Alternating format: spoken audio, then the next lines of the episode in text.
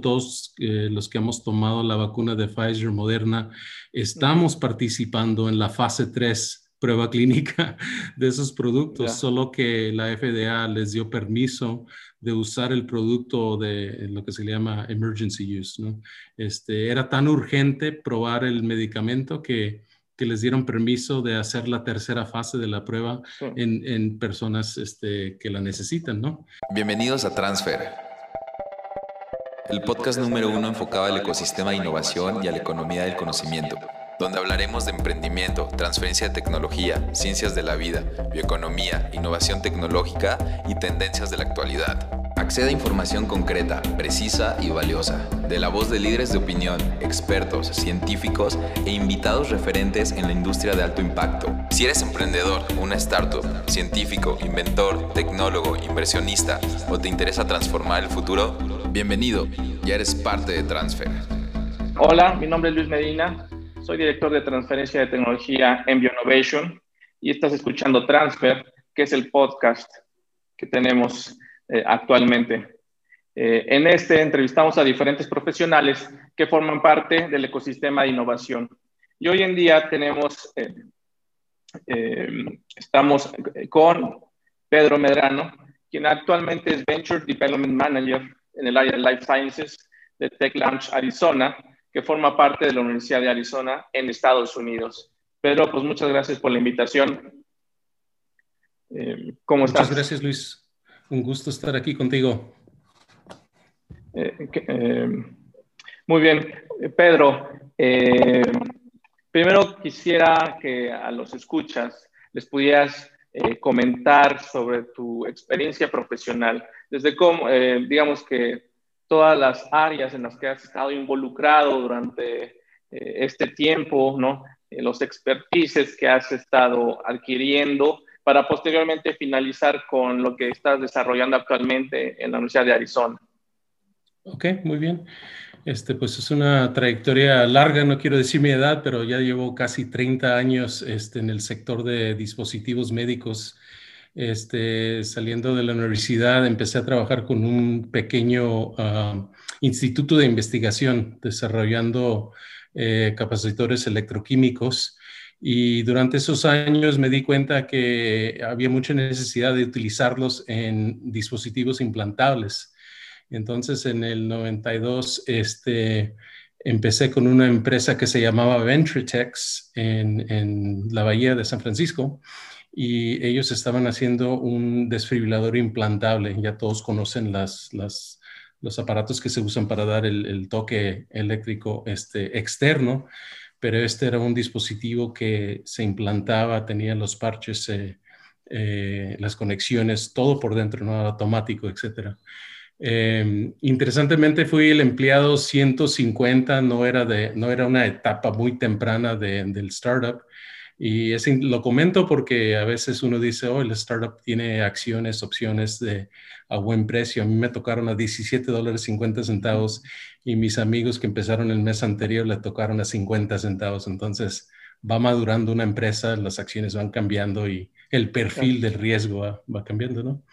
Entonces yo eh, en esos años hice mucha investigación siguiendo en la, en la área de, eh, energía en el 97 me cambié al área de gestión de proyectos, ya diseñando componentes, todo lo que se requiere para incluirlo en estos mismos sistemas.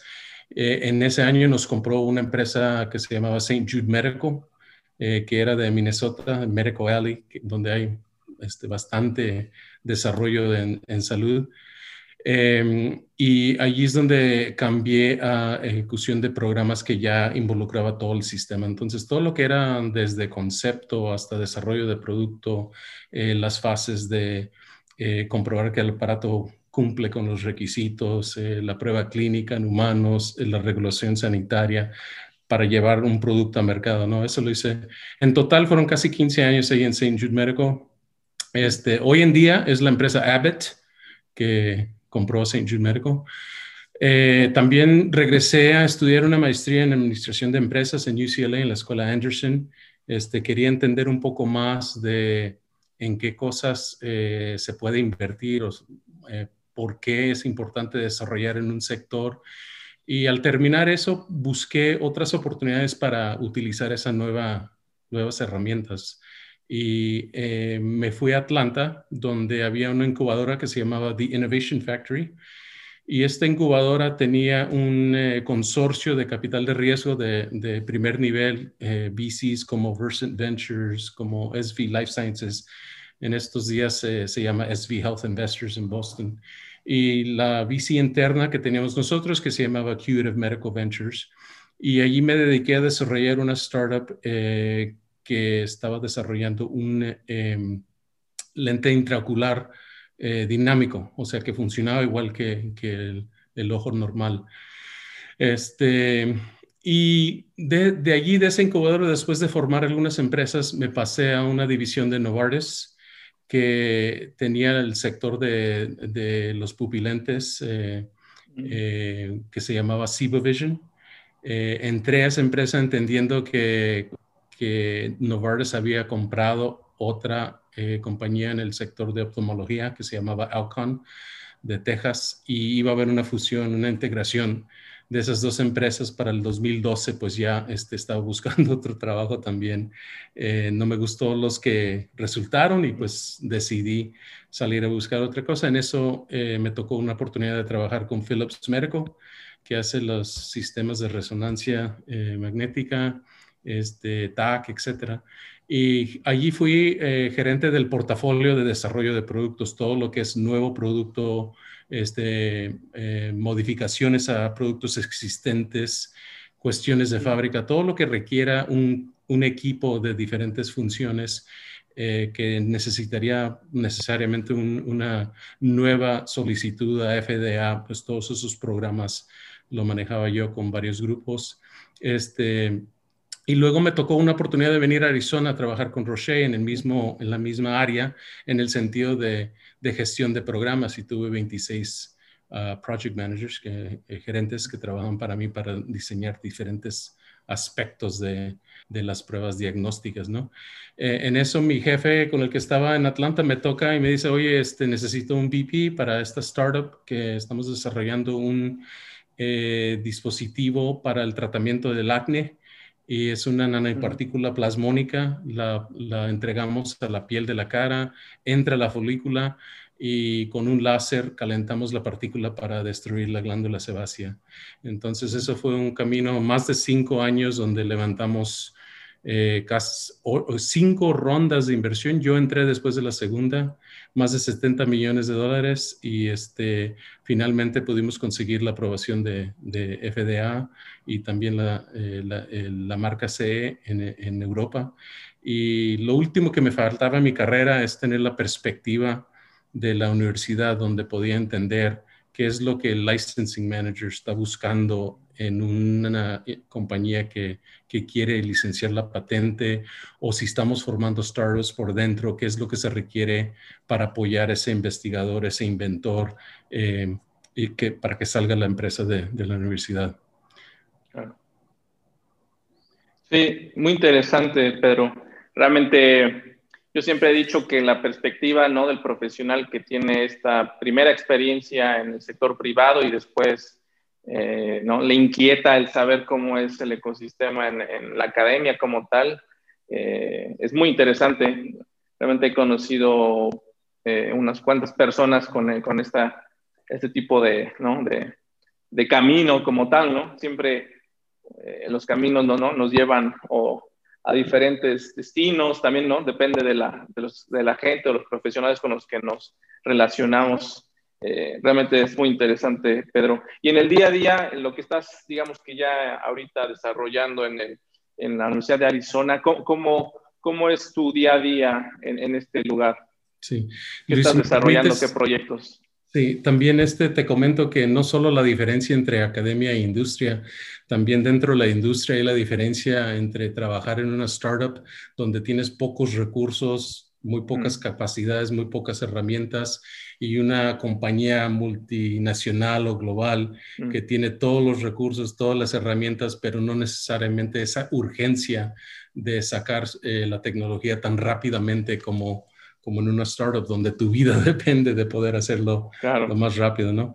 Pero bueno, con respecto a mi puesto actual, eh, como, como comentaste, soy Venture Development Manager. Eh, Tech Launch Arizona es el nombre de la OTT eh, y tenemos, yo creo que un, un, grupo como casi 40 individuos trabajando en diferentes aspectos de, de, transferencia de tecnología, el grupo que este, trabaja con los inventores, por ejemplo, los, los gerentes de, licensing, ellos son los que eh, trabajan con las diferentes escuelas y, este, capturan la, innovación y las patentes, la solicitud. Eh, eh, la Universidad de Arizona es interesante en un punto en el que si el inventor decide que quiere crear una startup, pues le ponen mucho atención a, eso, mm. quieren ayudarles a formar esa startup. Al contrario, si vas a, Stanford o MIT y el profesor dice, oye, quiero formar una startup, le dicen, ah, sí, excelente, regresa cuando ya tengas tu plan de negocio y los inversionistas que quieren invertir en ti. O sea, es, es, allá se dirigen más hacia la licencia y si el profesor quiere eh, eh, estar en la startup, pues eh, tiene que demostrar que verdaderamente lo está haciendo de una forma este, sólida, ¿no?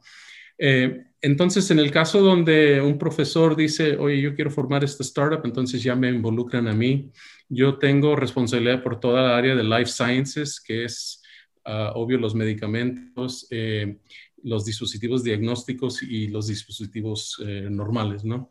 y por lo pronto, pues yo diría que la mayoría son medicamentos, que no es mi área, o sea, no, yo no soy eh, químico ni estudié este, el área de, farmacéutica, eh, pero el concepto de cómo tomar una idea y cómo formar una startup, eso es universal, ¿no? Eh, claro, tienen diferencias dependiendo de la rama en donde entras, pero, pero en general, para formar la startup, los consejos van a ser iguales y pues el día en día es eh, empezar con ellos desde el primer punto, este, formación de una empresa, todos los documentos que se requieren para registrarla, este, preparar eh, el cap table, cómo van a dividirse las acciones entre los fundadores, em, poder eh, ayudarles a pensar en una estrategia para darle seguimiento a la propiedad intelectual. Obvio, tienen una patente, pero ¿qué van a hacer para seguir mejorando ese portafolio?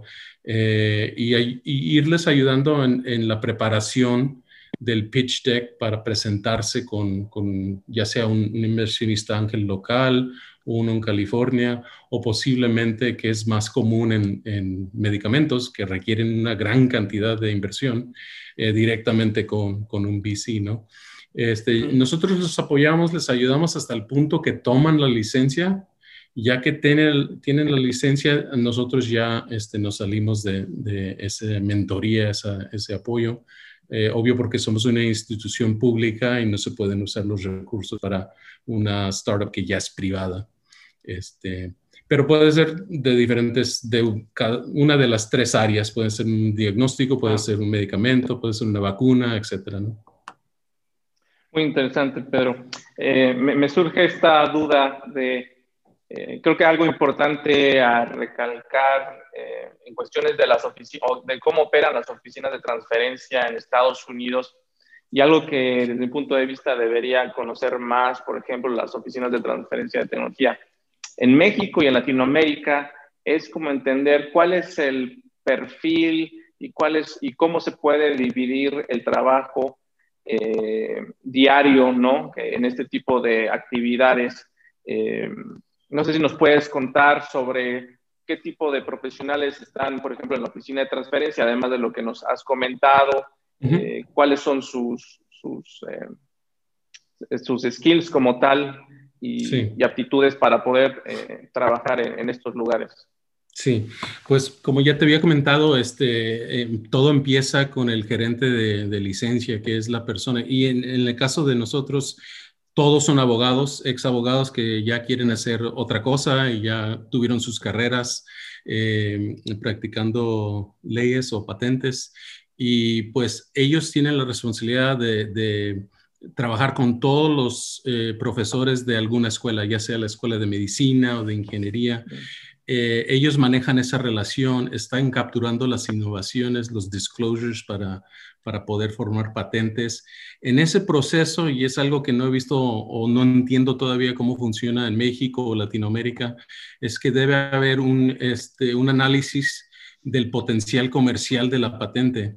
Eh, muchas veces eh, alguno dice, pues si se puede patentar es, es, importante, pero no necesariamente es algo que tenga posibilidades en un mercado, ¿no? Entonces, hacemos ese, ese análisis en grupo, eh, buscamos información y apoyo de, de, grupo. Tenemos un grupo que se llama socios de comercialización y ya son gentes de la industria que han trabajado 30 años en Pfizer, en Roche, este, y nos dicen, sí, este tiene muy buenas posibilidades, es muy interesante la tecnología.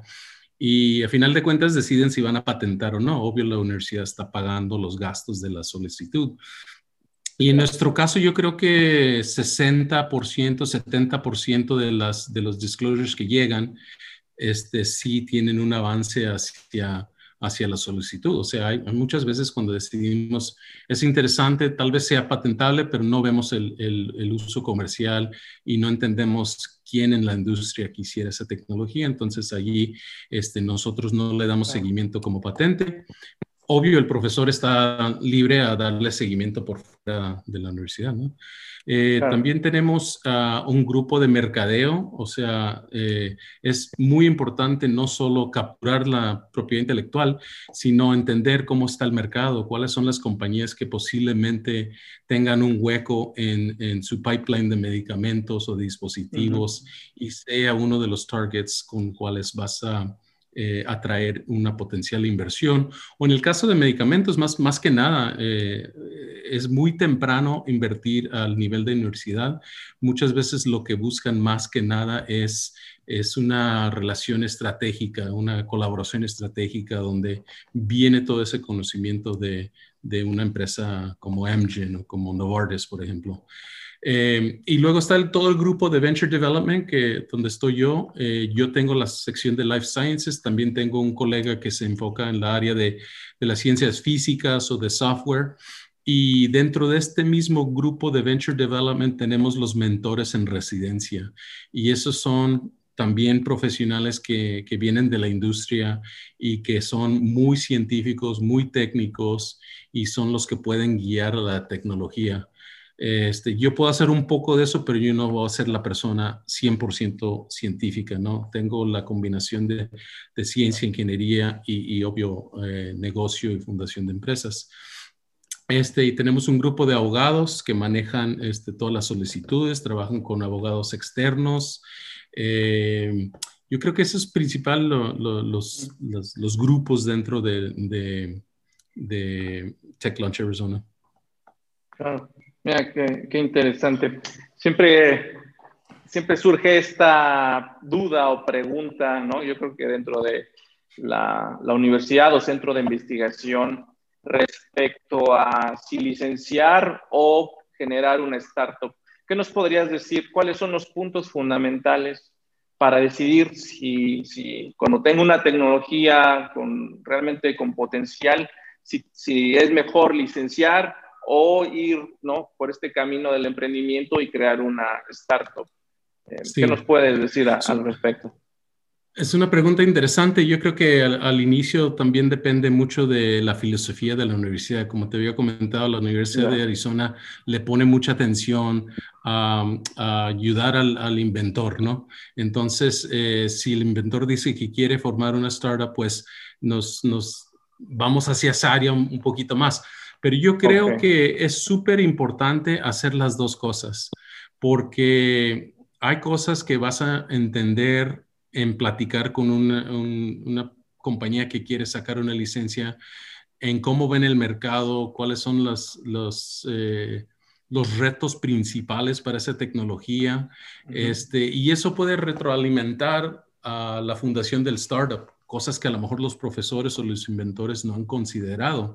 Entonces, eh, y no siempre existe esta, este eh, doble camino o doble estrategia, pero creo que se deben hacer a la misma vez y a final de cuentas tiene que haber una discusión con la, con la OTT, con el inventor y poder comunicar, mira, tenemos a dos o tres que quieren licenciar, obvio allí hay mucha inversión, mucha capacidad, ya lo han hecho. Por el otro lado es un camino difícil, obvio, no estamos diciendo que no lo puedes hacer, pero vas a requerir un CEO que ya lo haya hecho, que ya tenga esa experiencia. Tú puedes ser el, el científico, eh, pero necesitamos un grupo que, que sepa llevar ese de, esa startup desde el concepto hasta un producto actual, ¿no?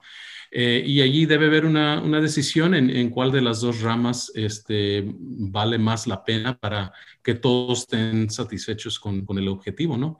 Pero al inicio, las dos ramas deben este, eh, interactuar y, que haya este, lo que se aprende a un lado se puede utilizar para el otro lado y viceversa. En el caso de la creación de una startup, eh, eh, y digamos que hablando de manera específica respecto a la Universidad de Arizona, ¿quién se vuelve el CEO?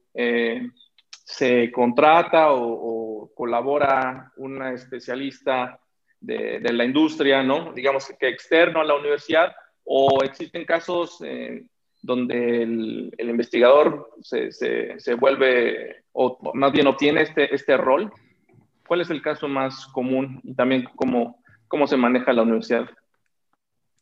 Pues yo te diría que no hay un caso común, eh, yo creo que hay de todo. Hay profesores que, que sí entienden un poco de negocio y eh, el startup requiere much, mucha mucho apoyo científico al inicio, eh, en el caso de un medicamento. Entonces, este, no necesariamente es tan problemático tener el CEO, aunque eh, de mi punto de vista es difícil para una persona que nunca ha sido CEO. Hay tantas cosas afuera de la ciencia que tienen que tomar en cuenta, como el levantamiento de fondos de inversión y, la propiedad intelectual, etcétera. Eh, este, si fuera para mí escoger, yo diría que no fuera eh, el CEO, que fuera Chief Scientific o Chief Technical, por ejemplo, pero que traigan a un eh, ejecutivo, especialmente un ejecutivo que ya ha trabajado en startups, porque hay una gran diferencia entre las capacidades de un ejecutivo en una compañía eh, global que tiene todos los recursos a mano, tiene toda la gente que él necesite o ella necesite para ejecutar un proyecto, ¿no? Y al contrario, un startup, pues a lo mejor no, ni tienes equipo todavía. Y cuestiones de cómo vas a crecer ese equipo, cómo vas a atraer gente que, que te quiera ayudar a crecer esta tecnología, cómo los vas a compensar, este, es, es otro cuento completamente, ¿no? De lo que se hace en una empresa grande. Eh, pero hemos visto de todo, hemos visto CEOs, eh, profesores que, que, eh, inician como CEOs y entienden que a un día los van a cambiar. Hay otros que entran como CEOs y nunca creen que los van a cambiar. Este, y hay otros que desde el inicio dicen, sabes qué, yo no quiero ser el CEO porque hay tantas cosas que no conozco y prefiero que alguien con mucha experiencia entre y, y pues obvio yo colaboro con esa persona pero no, no hay algo específico que te diría, mira, top 90% mm. lo hacen de esta forma. Ya. Ah, mira, muy interesante. Eh, respecto a las startups eh, referentes a dispositivos médicos, ¿no? Sabemos que, que esa es como una categoría, una clasificación muy específica donde este tipo de startups eh, ¿no? enfocadas a medical devices tienen ciertas eh, especificaciones, ¿no? tal vez algunas dificultades que otras que otro tipo de startups no, no, no tienen. No sé si nos puedes platicar un poco más de, de, una startup de, ¿no? enfocada a este sector. ¿Cuáles son las problemáticas? ¿Cuáles son las diferencias? Pues yo te diría que en general todo el sector de, de life sciences tiene esas, esas eh, complejidades. Este, en el caso de un medicamento, pues hay muchas rondas de, de, pruebas clínicas, fase 1, 2 y 3, donde estás comprobando que el medicamento funciona en un animal y luego en, en humanos sanos y luego en, un grupo de humanos con la enfermedad y luego un grupo de humanos con, la enfermedad, pero ya mucho más grande, ¿no? Entonces, el camino hacia eh, aprobación de un medicamento es muy largo, 10 a 15 años, cientos de millones de dólares, y hay tanta química al inicio, toxología, etcétera, etcétera, ¿no? Eh, y en dispositivos médicos, pues también se le agrega lo clínico y lo de regulación, regulación sanitaria, ¿no? Este, eh, en lo que se basa la agencia FDA es que puedas comprobar que hay que el dispositivo, por ejemplo, tenga seguridad, que no cause daños en, en los en las personas, en los usuarios, y que sea efectivo. Entonces, con esas dos cosas eh, se maneja todo lo que se va a hacer para la empresa, ¿no? Y es, es un sistema donde los, dispositivos se clasifican a base del riesgo del, del, dispositivo. Este, lo más complicado requiere muchas más pruebas y más, más este, información de, que cumple con, con seguridad y efectividad. Qué, interesante. Y respecto a dispositivos médicos, cuando se hacen estas pruebas eh, clínicas, ¿no? Ya en grupos de personas, ¿e-, ¿es así como funciona, por ejemplo, con, en el caso de una, de una medicina potencial, una vacuna potencial, donde se tienen que hacer pruebas ¿no? en un número considerable de, de personas antes de ser aprobada por, el, por esta organización que regula, ¿no? Con el caso de Estados Unidos como la FDA, en México COFEPRIS.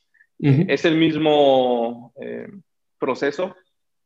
En el lado de medicamentos, sí, mucha gente no entiende, eh, por ejemplo, todos eh, los que hemos tomado la vacuna de Pfizer Moderna, estamos participando en la fase 3 prueba clínica de esos productos, solo que la FDA les dio permiso de usar el producto de lo que se llama emergency use. ¿no?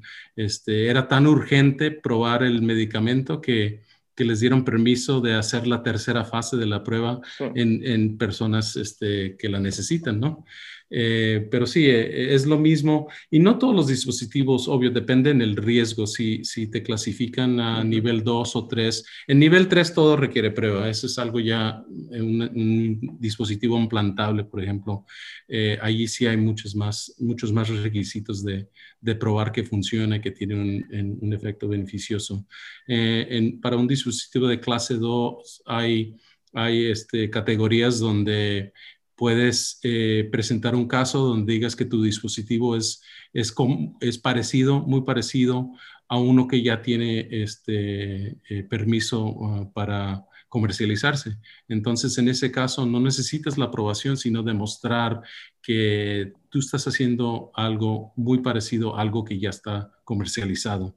Eh, y a veces si cambia un poquito, ya es una, lo que se llama la 510K, este, ya tiene factores que tal vez no se hayan visto, entonces pueda seguir siendo una clase 2, pero ya te empuja un poco más hacia eh, una 510K de nuevo, que, que, indica que no hay un aparato, un dispositivo al cual te puedes comparar suficientemente bien. Ok, Interesante. Y existe la, bueno, la, clase 1, ¿a qué se, eh, qué, comprende? Pues la clase 1, sí, esos van a ser los dispositivos de, muy bajo riesgo, van a ser guantes, látex, van a ser este, depresores para linguales, eh, eh, y es una categoría, categoría muy amplia, pero obvio son cosas donde la FDA dice, no, esto se regula por la empresa misma, tú nomás nos aseguras que estás manufacturando uh, con calidad bajo el sistema apropiado este, y tú nos reportas este, eh, todo lo que estás haciendo y no te vamos a estar cuidando cada paso a menos de que hagas algo mal, ¿no?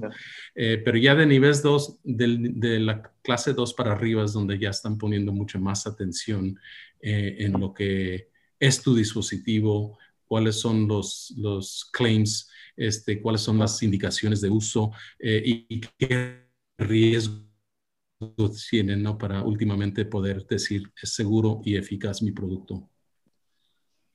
Eh, eh, interesante. me, surge la pregunta sobre cuáles son las condiciones en las que se están enfocando más a resolver los dispositivos médicos ¿Cuáles son estas enfermedades o grandes inquietudes que tiene este sector eh, que quieren, que están tratando de resolver con mayor ímpetu? Pues eh, depende mucho de, por ejemplo, eh, y te voy a comentar que hay una diferencia en filosofía en inversión. Eh, lo que he encontrado en México es que muchas veces están buscando dispositivos que, que puedan llegar al mercado más rápidamente, ¿no? Entonces, esos que tengan el potencial para ventas, ¿no? Y eso dirige el mercado hacia, hacia M-Health, los wearables, este, apps, cosas que no requieren un camino muy largo. En Estados Unidos, este, la inversión en dispositivos médicos principalmente es para poder Johnson Johnson. Entonces, eh, la salida o cómo los inversionistas consiguen el retorno de su inversión más una ganancia es por merger y acquisition, por el M&A. Eh, y entonces tienen que ser problemas suficientemente grandes, eh, necesidades encubiertas que eh, haya gran necesidad de una solución que funcione. Eh, y muchas veces eso se dirige hacia, por ejemplo, el área de cirugía para oncología, este, robótica, cirugías de obesidad, que tratan algo con electrofisiología o, algo neurovascular, este, en el caso de, de strokes cerebrales, eh, en visión, por ejemplo, en oftalmología, pueden ser lentes intraoculares, eh, em, eh, medición de medicamentos para la parte posterior del ojo, donde la retina tiene muchos problemas con los nervios, este, cirugía refractiva, refractiva, por ejemplo, y fuertes para poder solucionar problemas, ¿no? Y todo depende de la empresa que va a ser tu target, ¿no? Eh, Smith Nephew va a tener algo diferente a Medtronic, va a tener algo diferente a Johnson Johnson, pero nos basamos en cuáles son las necesidades del comprador y, dónde están los huecos más grandes donde va a haber inversión. Claro. Entonces, ¿crees que la, digamos que la pandemia como tal ha aumentado el interés por el desarrollo de más dispositivos de este tipo, no sé, ya eh, en esta necesidad, por ejemplo, de, pues, eh, de, conocer ¿no? los niveles de oxígeno y, demás. Eh, ¿Consideras que para el sector es un, la pandemia ha permitido que, exista un, un, auge como tal? Digo, si, si ya existía, pues es como un impulso extra. Pues estamos eh, platicando de unas áreas un poco afuera de, mi área de expertise, pero en general yo te diría que todo lo que es diagnóstico eh, aumentó en interés muchísimo este, este, último año y más. Todo el mundo quiere saber si tiene virus A o virus B. Eh, los kits para hacer pruebas en casa, ahora estamos viendo que están llegando a las farmacias. Este, para poder detectar varias, varias eh, enfermedades al mismo tiempo. Este, Esa área eh, de seguro he visto eh, más desarrollo, más interés, más inversión y obvio, pues las soluciones para, los, para los, las enfermedades, ¿no? Todo el sector farmacéutico sigue teniendo este, gran cantidad de oportunidades. Claro. Habías comentado previamente eh, que habías tenido algún tipo de relación o búsqueda de tecnologías en México. Eh, ¿Nos puedes comentar un poco sobre esto? Porque realmente es muy interesante el conocer, ¿no? Que eh, digamos que gente que está en Estados Unidos tiene algún tipo de interés en tecnologías desarrolladas en Latinoamérica, en este caso especial en México. No sé si nos puedas comentar un poco sobre esto y qué experiencia has tenido al respecto. Sí.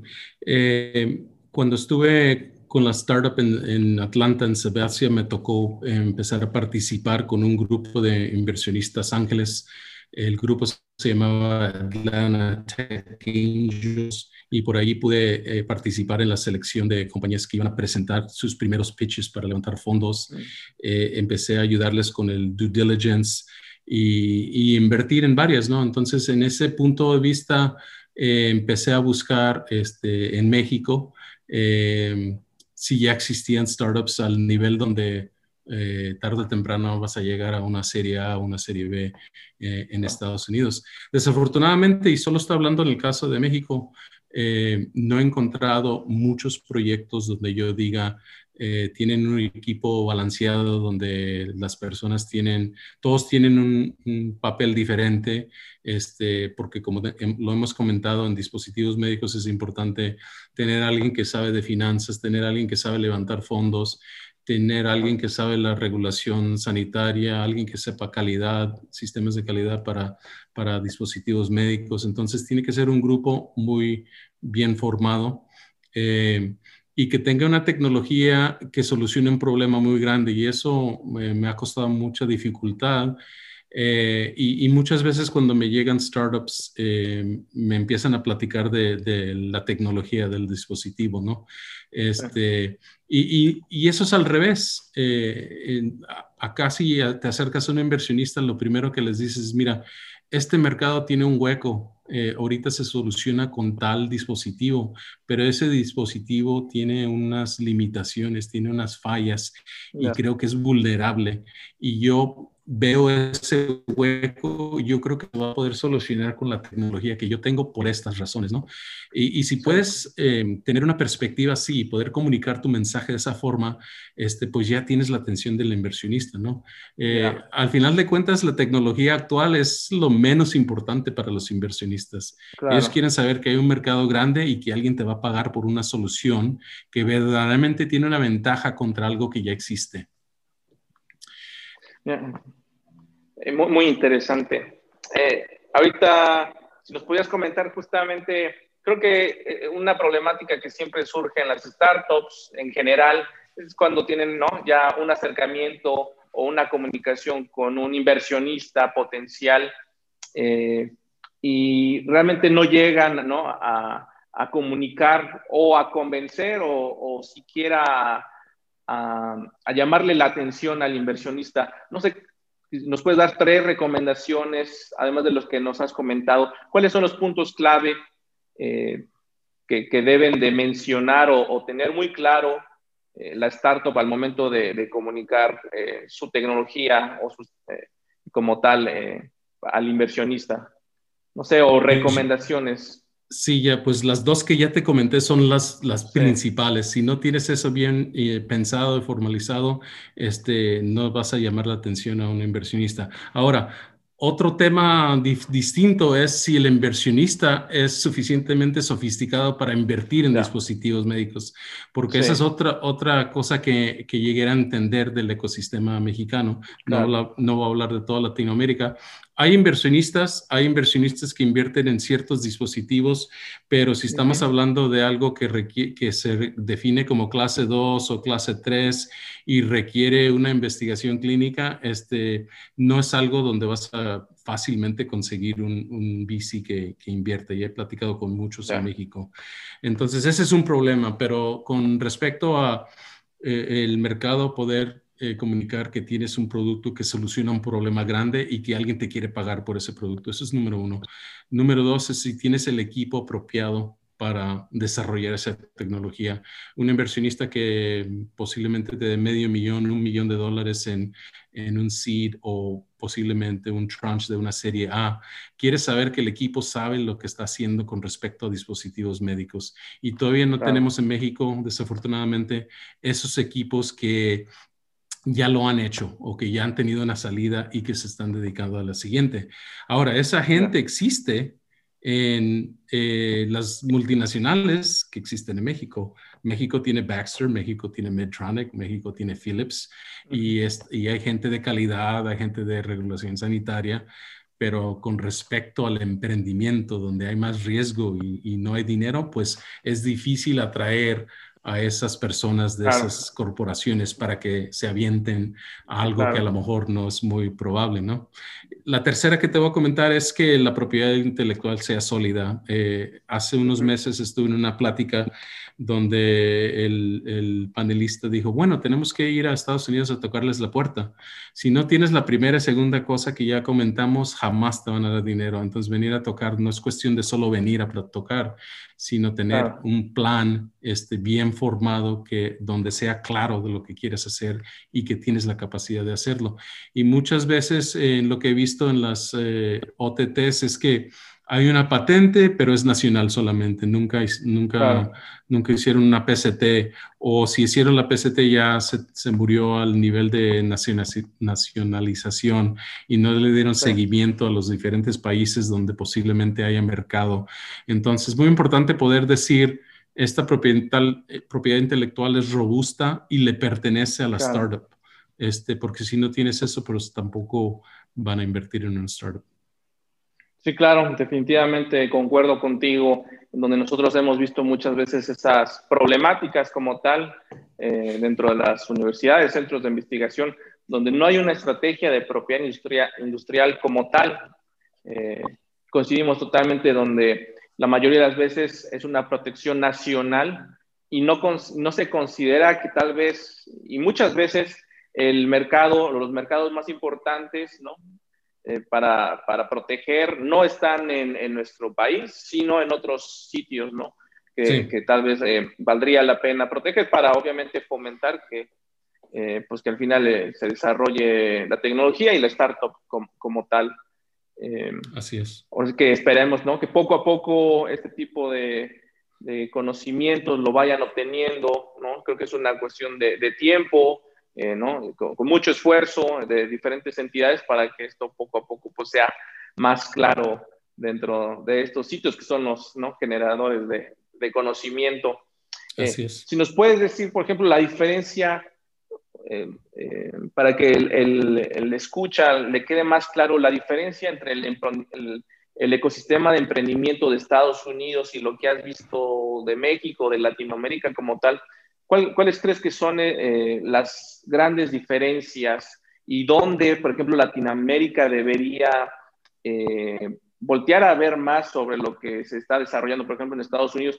Si bien es claro que son referencia mundial, ¿cuáles son las buenas prácticas que se debería implementar que ocurren en Estados Unidos para pues, fomentar un poco más este tipo de actividades? No sé si nos puedas comentar un poco sobre eso. Sí, pues este es una pregunta muy, muy amplia, muy, muy grande, ¿no? Sí. Eh, y eh, estamos hablando de una comparación entre noche y día, y no, no por ser críticos, sino que estamos hablando de la realidad en que nos enfrentamos. Y más que nada platico de México, donde he tenido mucha experiencia con, con VCs, inversionistas ángeles, este, OTTs, emprendedores y, algunas startups, ¿no? Este, en primer lugar, en Estados Unidos tenemos un apoyo gubernamental muy grande. Y, por ejemplo, este, con el NIH, el Instituto Nacional de Salud, eh, la inversión que ellos tienen en la investigación médica es casi 42 mil millones de dólares. Este, y esto se dirige hasta más de 300 mil investigadores a nivel nacional en más de 2.500 universidades. Entonces hay una fuente de apoyo para la ciencia formidable, ¿no? De ahí nacen las ideas, de ahí nacen las patentes, ¿no?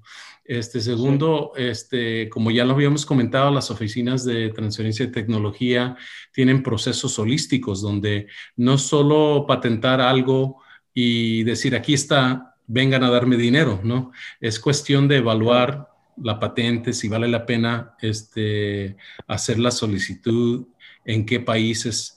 Um, ojalá para ese tiempo, la fase nacional, ya tengas alguien interesado porque los costos se, se, este, se abanican, ¿no? Este, crece mucho el presupuesto eh, pero tener este, una visión hacia dónde debe ir este portafolio de propiedad intelectual, ¿no? Entonces, todo con respecto a mercadeo, encontrar eh, socios industriales, inversiones, relaciones con VC, relaciones con inversionistas ángeles, o sea, todo ese, ese nivel de, de la OTT es algo muy sofisticado, eh, donde las 20 más grandes tienen eh, mil millones de dólares en, regalías, en ventas de startups, etcétera, ¿no? Y también hay un ecosistema muy maduro en el, eh, con respecto a emprendedores y, startups y, eh, mucha necesidad. yo diría que no, no es una, una algo que se aprende en la escuela necesariamente, pero sí hay mucho con respecto al emprendimiento en general pero mucha gente sale de las universidades teniendo en mente la necesidad de, emprender, de solucionar un problema en el sector de dispositivos médicos. Entonces, este, aquí es fácil encontrar una persona que vendió dos o tres startups y que ahora está lanzando la cuarta, ¿no? Y ese conocimiento, todas las heridas que han tenido en el camino, los errores que hicieron, eso vale mucho para un inversionista que está buscando invertir su, en su próxima eh, eh, tecnología o, startup, ¿no? Entonces, son las tres cosas más grandes, yo creo que, que ponen en luz eh, las diferencias entre los ecosistemas.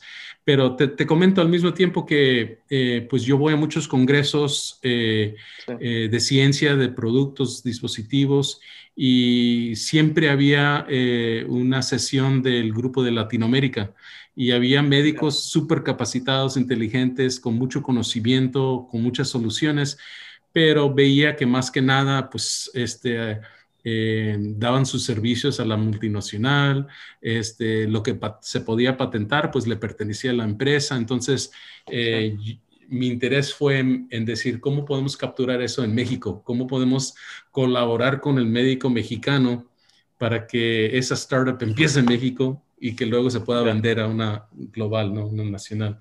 Entonces, mi, mi, interés es poder apoyar el ecosistema, eh, y, si al inicio no es por inversión, a lo mejor es por, por educación y, y apoyo a los, a los que sí quieran crear esas startups. Claro, no, pues muy interesante. Creo que es algo, ¿no? Realmente nosotros, eh, en tu caso también, estamos tratando de fomentar, ¿no? Sobre todo eh, las colaboraciones, academia, industria, el fomentar que que surjan más empresas de base tecnológica o startups de base tecnológica en nuestro sector, ¿no? Que nos apasiona, que es ciencias de la vida. Y esperemos que no, que conforme pase el tiempo, pues estas actividades pues sean, sean más recurrentes, que, que tengamos mayores casos de éxito como tal. Eh, Pedro, pues para casi estar por terminar esta charla, que realmente ha sido muy amena, eh, has platicado de varios, varios temas que, a mí me apasionan eh, y, y, me han apasionado desde, desde hace tiempo. Eh, digamos que para, para cerrar y cerrando esta charla, eh, ¿qué opinión tienes de la importancia de la transferencia de tecnología como tal en la cuestión del desarrollo de las vacunas potenciales? Creo que es interesante porque muchas veces la gente habla, ¿no? De, obviamente del desarrollo científico como tal, de la vacuna potencial, de todo el proceso, pero creo que no, la mayoría de la gente y, sobre todo el público en general no, no comprende la complejidad que, que, se desarrolló desde el punto de vista de transferencia de tecnología para que las vacunas potenciales, vacunas potenciales realmente llegaran ¿no? a, a la gente en un, en un en un tiempo también considerable. No sé si nos puedes decir, eh, digamos que, decir un poco sobre por qué es importante la transferencia de tecnología hoy en día en términos generales. Pues sí, es interesante porque eh, lo que tengo contemplado para el futuro es poder crear eh, si no soy el primero, pues el segundo, ojalá, pero quisiera tener un fondo exclusivo para inversiones en dispositivos médicos en México. No, no existe mm. un VC en México que se dedique exclusivamente a dispositivos médicos. Obvio, este, estamos a muy largo plazo para poder lograr algo así, a convencer los inversionistas, ¿no? Eh, y es por esa misma razón que el camino desde la idea, desde la innovación hasta el mercado son años y años, ¿no? En el caso de dispositivos siempre decimos son 7 a 10 años y, 70 a 100 millones de dólares. En el caso de vacunas o medicamentos, muchos más años y mucha más inversión, ¿no? Entonces son temas muy complicados de, eh, y no sé si se, siempre se pueda comunicar al público. Obvio va a haber gente que sí lo entiende, pero Em, de allí salen las soluciones, de allí sale lo que, lo que hoy en día tomamos eh, en, una visita eh, con un médico en una clínica son cosas que tuvieron que desarrollarse en, un tiempo pasado, ¿no? Que se tuvo que investigar, que, hubo pruebas en banca, que hubo eh, pruebas en animales, fracasaron, este, tuvieron que cambiar de estrategia este, y buscar financiamiento, este, ya sea por el gobierno, diferentes eh, interesados de la industria. Entonces, es un camino muy difícil, muy largo y poder eh, hacer entender a la gente que, eso requiere que alguien impulse desde el principio eh, la creación de, la base científica de la, innovación, capturar patentes, darles un incentivo a los emprendedores para que puedan utilizar eh, esas innovaciones este, para su bien y obvio también para el bien de, la gente y la salud, ¿no? Pero sin poder comunicar todo eso es, es fácil decir que, que, una vacuna pues la arranca uno de, uno de un árbol, ¿no? Que, que de repente sale de, de, tal sitio, ¿no? Entonces, eh, y como te había comentado, este, lo que estamos participando hoy en día es la fase 3 prueba clínica de, de ambas vacunas, ¿no? Tal vez mucha gente no le entiende que ahorita estamos tomando nosotros el riesgo para poder tener la vacuna y, ojalá eh, que sea eficaz, ¿no? Pero eh, no sé si hay un tema relacionado a eso que no toqué posiblemente. Sí, eh, bueno, eh, realmente Pedro, ya estamos casi ya cerrando esta sesión. no sé si, si, tengas un último comentario para la audiencia, algún mensaje, algo que la audiencia pueda, digamos, ya llevarse como una una idea final antes de, antes de despedirnos? Pues yo creo que siempre quiero que la gente piense en, la necesidad encubierta, ¿no? la necesidad clínica de lo que están haciendo. Si no tienes eso, em, el concepto de eso bien formado, todo lo demás es prematuro, ¿no? Este, hay gente que invierte mucho dinero en, en crear el primer prototipo sin haber estudiado el mercado y decidir pues me dijo un médico que sí lo compraría. Sí, esa es una persona, pero estamos hablando de todos los hospitales en México, ¿te van a comprar ese producto o, nomás una persona a la que le preguntaste, no? Entonces, eso es lo principal. Si, si, si, en vez de enfocarse en tecnología, se enfocaran más en el mercado, yo creo que nuestros startups este, tomaran el primer paso este, de una forma buena. Excelente, Pedro. Pues es, un, es un gran mensaje para la audiencia. Eh, con esto terminamos la, sesión. Te damos las gracias por, por, este tiempo tan valioso, por eh, compartir con nosotros tus experiencias e ideas y seguramente pues estaremos en comunicación contigo. Eh, creo que es una buena es una buena oportunidad de tener, de fomentarla, ¿no? Colaboraciones, de tener esta, siempre decimos que que todas estas actividades dependen, como muchas actividades en el, del día a día, ¿no? de, conocer, de, conocer profesionales que están también impulsando eh, actividades semejantes, tratando de resolver problemáticas semejantes. Y es la manera, ¿no? Eh, este tipo de colaboraciones donde se pueden eh, llegar a, efecto como, como tal. pues Pedro, te, te, damos las gracias por, por esta charla y pues estamos en contacto. A ti, Luis, muchas gracias por la eh, posibilidad de platicar con ustedes y espero que más adelante tengamos la oportunidad de colaborar en diferentes temas y, y ya saben, con gusto me pueden contactar por mi blog, MedAccelera Blog. Este, allí pongo información educativa para emprendedores en dispositivos médicos. Eh, en mi tiempo libre sí apoyo a startups eh, en lo que pueda obvio no, no tengo suficiente tiempo para ser consultor con, con, todos que me contactan, pero mi interés es poder eh, ayudar a construir esa base para que luego se pueda construir un edificio, ¿no? Y ese es eh, mi, mi, compromiso con el eh, ecosistema de emprendimiento en dispositivos médicos para México y para toda Latinoamérica. Excelente, Pedro. Pues es, una, es una actividad muy, eh, importante lo que, lo que estás comentando. Si nos puedes comentar un correo electrónico donde la gente tal vez te pueda contactar si tiene alguna, alguna pregunta muy específica. Sí, claro, yo te lo mando para que eh, se los des a, tus eh, invitados. Ok, pues muchas gracias Pedro. Y estamos a ti Luis, cuídate mucho. Estamos en contacto. Adiós. Bye. Gracias.